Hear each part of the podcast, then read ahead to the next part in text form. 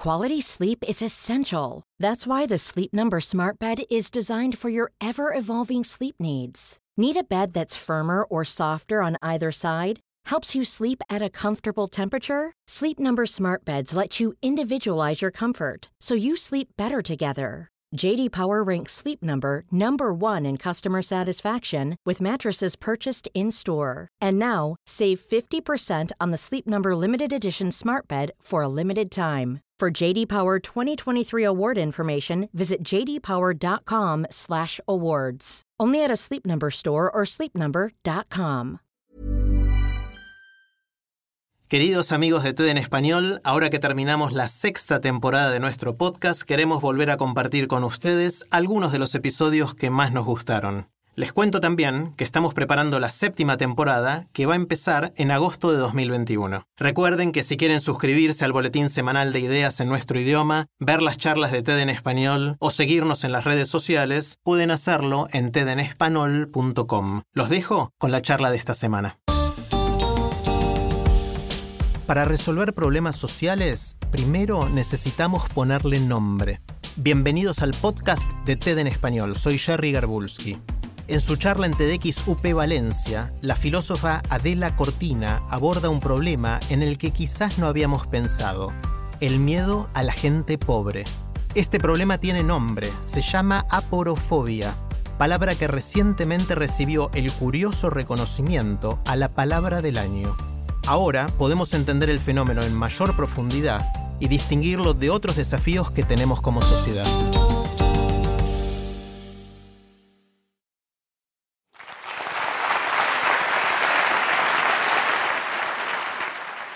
La idea en realidad es una palabra y la palabra es un poco malsonante, pero es la palabra aporofobia. No voy a decir repitan todos ustedes aporofobia, pero cada uno lo puede ir rumiando en su interior. La palabra que quiero venderles es aporofobia. Esa palabra es una palabra nueva y además me voy a permitir decir que es una palabra revolucionaria y por eso me interesa traerla aquí a colación. ¿Por qué es nueva? Pues es tan nueva que hasta el 20 de diciembre de 2017 no pasó a formar parte del diccionario de la lengua. Está calentita, reciente. ¿Por qué es revolucionaria? Porque nueve días después, el 29 de diciembre, la Fundación Fundeu BBVA del Español Urgente la declaró palabra del año 2017, frente a otras competidoras como Bitcoin, uh, sorry,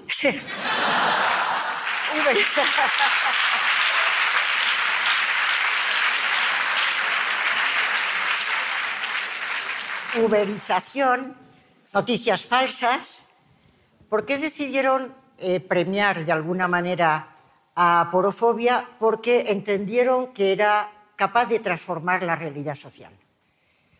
Y eso es lo que me interesa a mí de traerlo esta tarde. Creo que tiene una capacidad transformadora de la realidad social. Voy a preguntarme en principio qué es la aporofobia y me la voy a preguntar con todos los demás. Y después preguntarme ¿para qué necesitamos más palabras con tantas que ya tenemos? Y después, ¿por qué tiene capacidad de transformar la realidad social? Para empezar ordenadamente por el principio, pues me gustaría remitirme al comienzo de una excelente novela de Gabriel García Márquez, que espero que hayan leído todos los presentes y si no ya la están leyendo, que lleva, que lleva por título Cien años de soledad. El extraordinario comienzo dice así, muchos años más tarde el coronel Aureliano Buendía, ante el pelotón de fusilamiento, recordaría aquella tarde remota en que su padre le llevó a conocer el hielo. Macondo era entonces una aldea de 20 casas de caña brava y barro, situadas al borde de un río de aguas diáfanas que se precipitaban sobre un lecho de piedras pulidas, blancas y enormes como huevos prehistóricos el mundo era tan reciente que algunas cosas carecían de nombre y para mencionarlas había que señalarlas con el dedo. La historia de la humanidad es muy buena medida el intento de ir poniendo nombres a las cosas para hacerlas parte nuestra, para traerlas a nuestro mundo que es el del diálogo, la reflexión, la conversación, la razón pública, porque mientras no tenemos un nombre para ellas, por mucho que existan, nos parece que no son parte nuestra.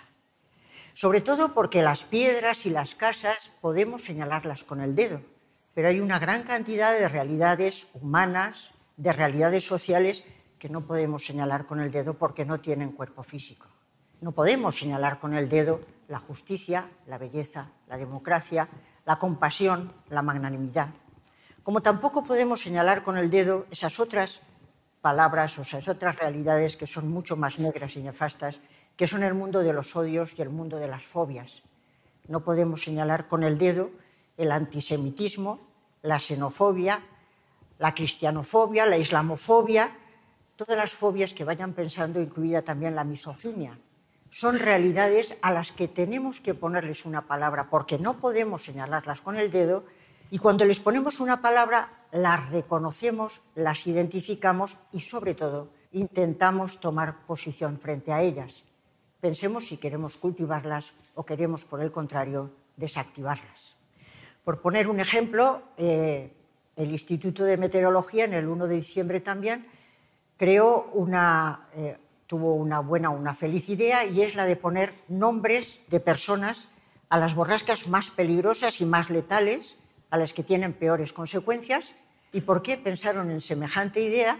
Pues porque, curiosamente, las gentes, cuando una borrasca tiene un nombre propio, la reconoce, la identifica y, sobre todo, se previene frente a ella. Y así nacieron Ana, David, Bruno, Carmen y desgraciadamente tantas más que van a nacer. Las gentes se previenen cuando tiene un nombre frente a una borrasca que es una borrasca atmosférica. Pero la pregunta es, ¿es que no hay borrascas sociales que son más peligrosas que las borrascas atmosféricas? ¿No puede ocurrir que haya una borrasca tan peligrosa como el rechazo a los pobres, el rechazo a los desvalidos, el rechazo a los mal situados? Yo creía que necesitábamos una palabra para indicar ese rechazo a los pobres, para reconocerla. Y por eso tomé mi diccionario de griego y busqué la palabra pobre y busqué, eh, el final ya lo tenía porque siempre es fobia, y busqué la palabra pobre. Y construí la palabra aporofobia, que vendría de aporos, que es el pobre, el sin recursos, como decimos, de una situación aporética, de alguien que no tiene salida, y la palabra fobeo, que quiere decir temer, incluso llegar a odiar. Y construí esa palabra, la ofrecí a la Real Academia con escaso éxito, porque hace 22 años, pero yo les invito a que insistan persistentemente cuando tengan una idea, porque al final triunfa, y efectivamente 22 años después la palabra está en el diccionario de la Real Academia. ¿Por qué me parecía importante poner esa palabra? Porque yo creo que existe el rechazo al pobre y que mientras no tenía una palabra estaba funcionando como ocurre con las ideologías, que tienen una enorme influencia, pero no nos damos cuenta de que están ahí. Y entonces sigue manteniéndose esa situación de asimetría entre los que están practicando la aporofobia en este caso y los desvalidos que están situados en la parte inferior. Había que poner un nombre para desactivar esa ideología, por lo menos teniendo ya un nombre. Yo quería preguntar a los presentes, pero a ellos no les toca hablar ahora, sino que me toca a mí, y hablaremos en los pasillos. Quería preguntar si creen que existe el rechazo al pobre, si creen que existe la aporofobia. Y a mí la idea se me ocurrió por la experiencia, evidentemente, y para ello voy a poner un ejemplo. En el año 2017 vinieron a España 81 millones de turistas. Los medios de comunicación dieron la noticia con auténtico entusiasmo, porque el turismo es el principal ingreso de nuestro país. Naturalmente eran extranjeros, pero no producían xenofobia, sino que se les acogió, se les trató con esmero e incluso, como saben los presentes, se ha creado un grado académico de ciencias de la hospitalidad que preparan a la gente para asistir y ayudar a los extranjeros que vienen con dinero. Efectivamente, se les acoge con hospitalidad, se les cuida porque vienen con recursos.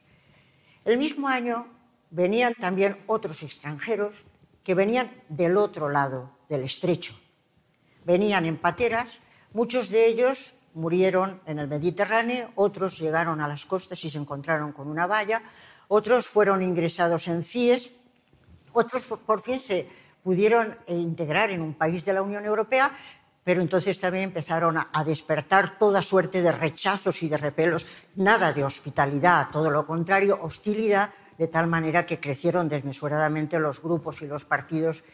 Luego preguntaré, ¿xenófobos o aporófobos?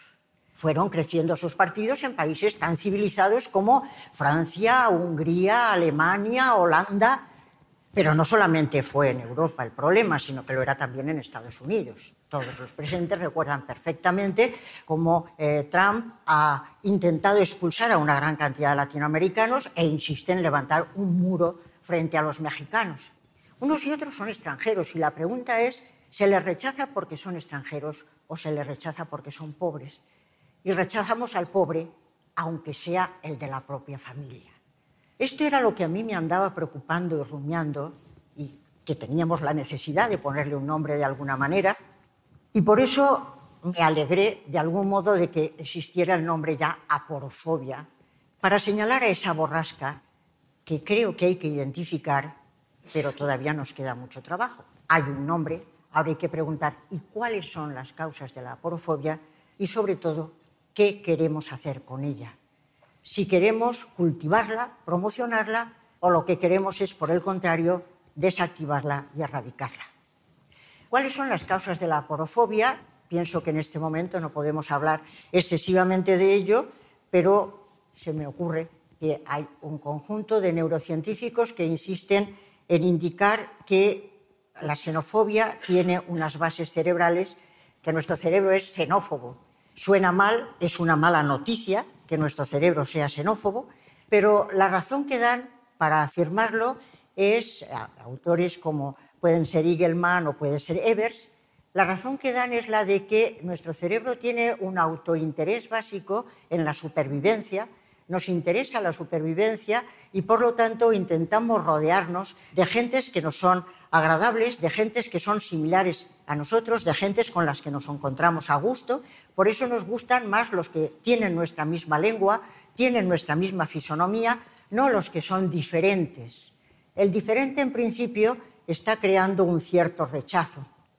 Pero además tenemos un mecanismo, un mecanismo de disociación que nos permite poner entre paréntesis todo aquello que nos molesta, todo aquello que nos perturba, dejamos de lado a los que nos molestan y nos perturban, y por lo tanto, unidos estos dos elementos, aunque tenemos otras características también y otras tendencias, como la empatía y la simpatía selectiva, pero al final viene a resultar que nuestro cerebro acaba siendo xenófobo y dejando de lado a los diferentes.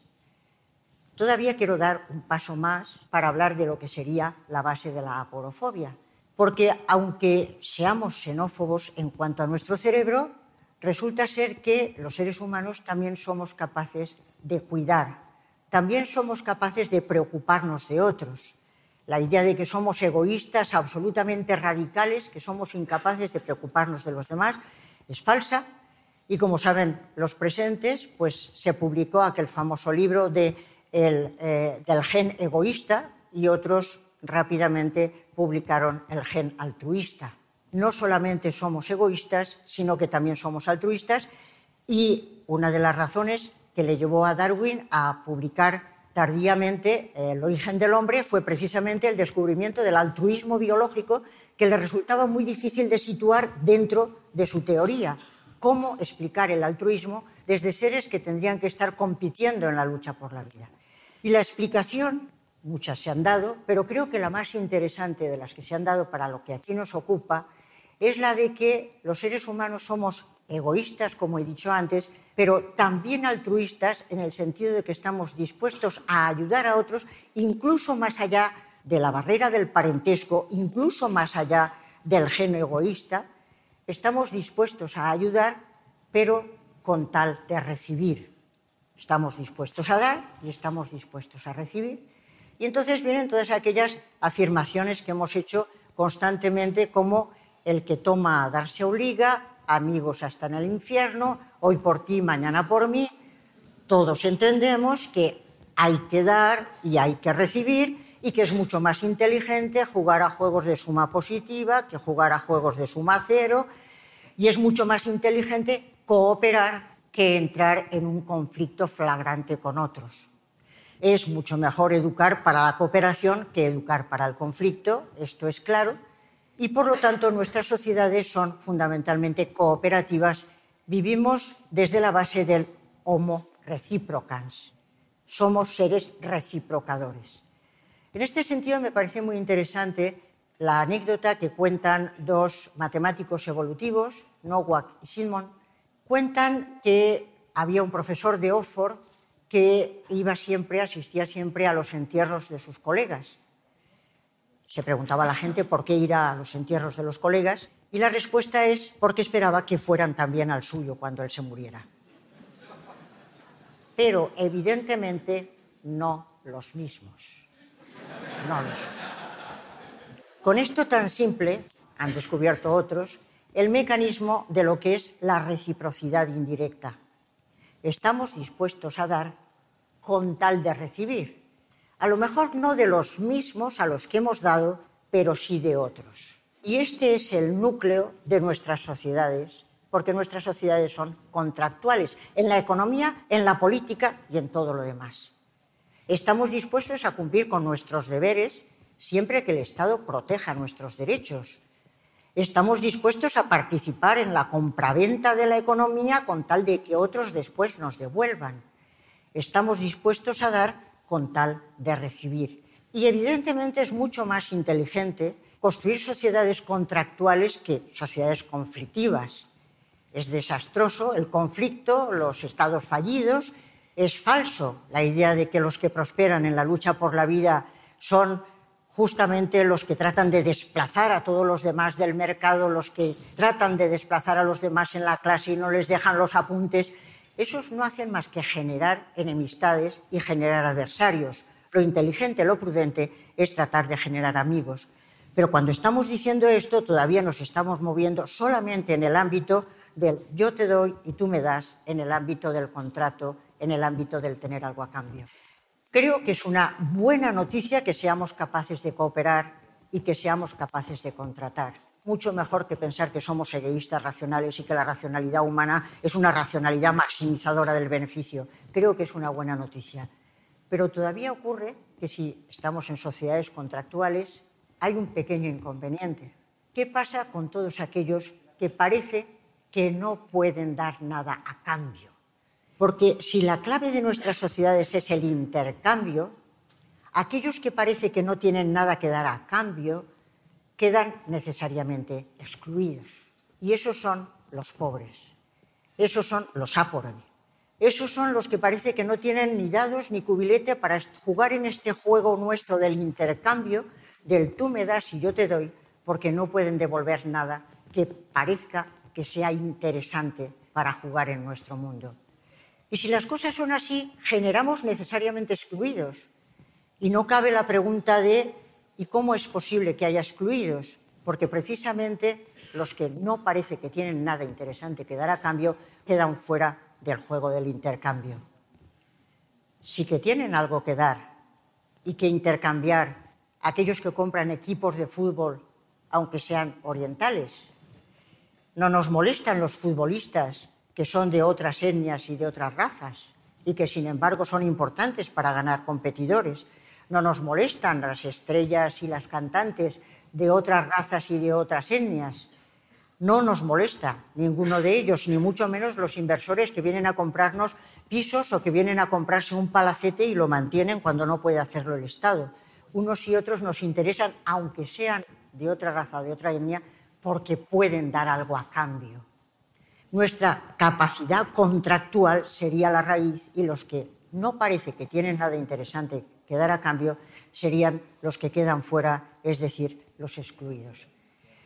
Creo que desde el 20 de diciembre de 2017 tenemos una palabra para señalar ese rechazo al pobre, ese dejar fuera a los pobres. ¿Y quiénes son los pobres?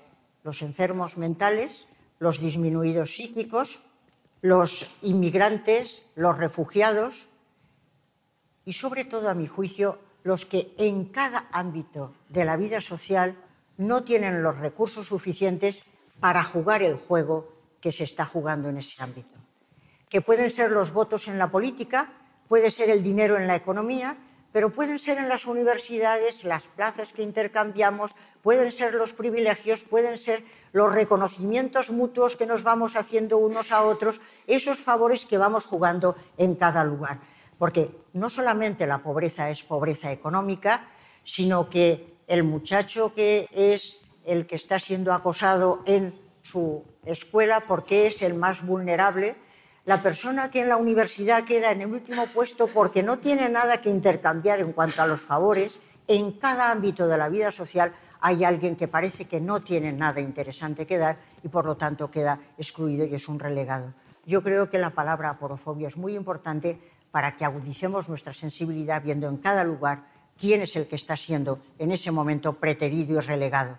Pero una vez se tiene la palabra, una vez se trata de ver cuáles son las causas, viene la última parte, la parte que es importante en toda esta vida y es qué hacer.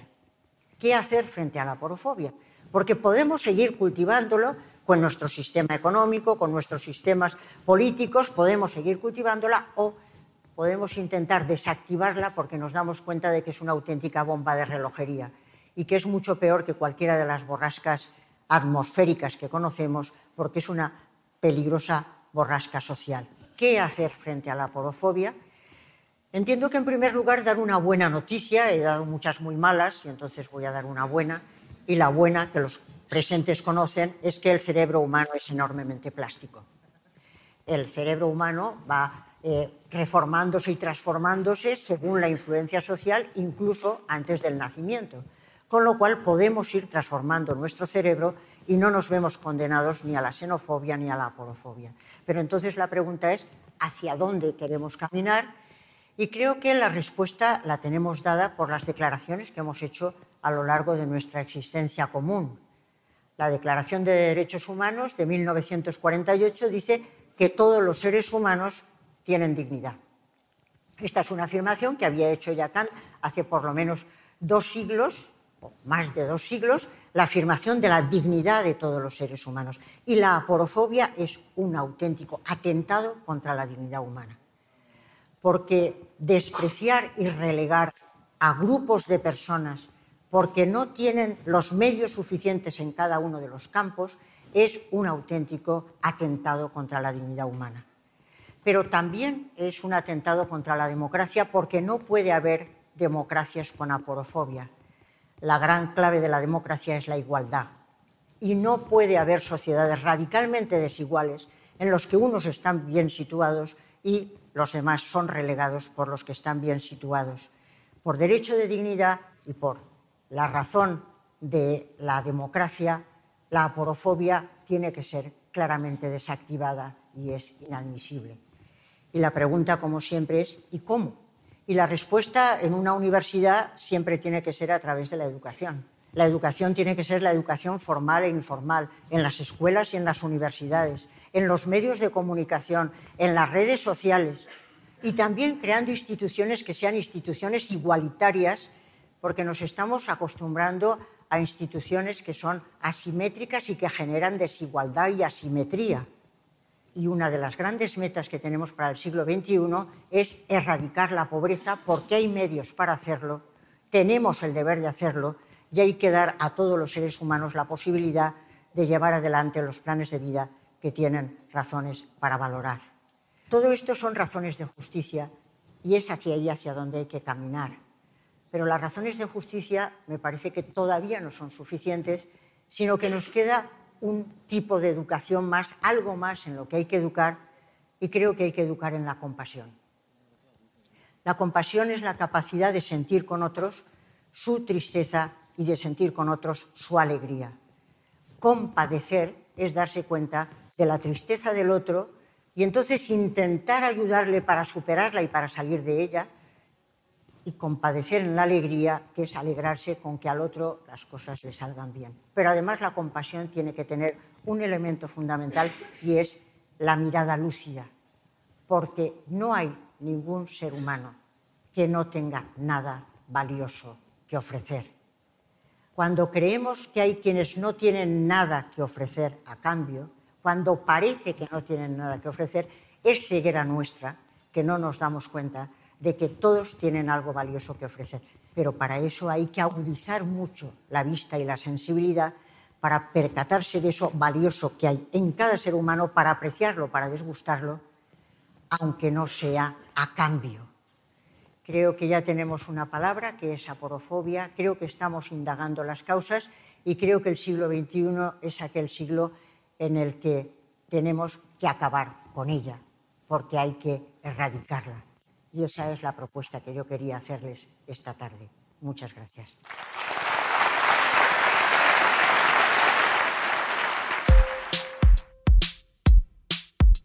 Si les gusta TED en español, la mejor manera de apoyarnos es compartiendo el podcast con sus amigos. Pueden encontrar todos los episodios en Spotify, en Apple Podcast o en tedenespanol.com.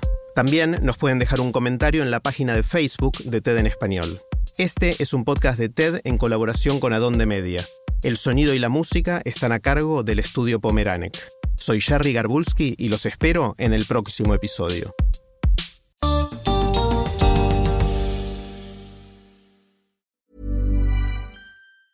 ¿Te preocupas por tu familia? Entonces, ¿por qué darles solo huevos ordinarios cuando pueden disfrutar de lo mejor? Eggland's Best, los únicos huevos con ese delicioso sabor fresco de granja, además de la mejor nutrición, como 6 veces más vitamina D, 10 veces más vitamina E y 25% menos de grasa saturada que los huevos regulares, además de muchos otros nutrientes importantes. Así que, dales los mejores huevos. Eggland's Best, mejor sabor, mejor nutrición, mejores huevos.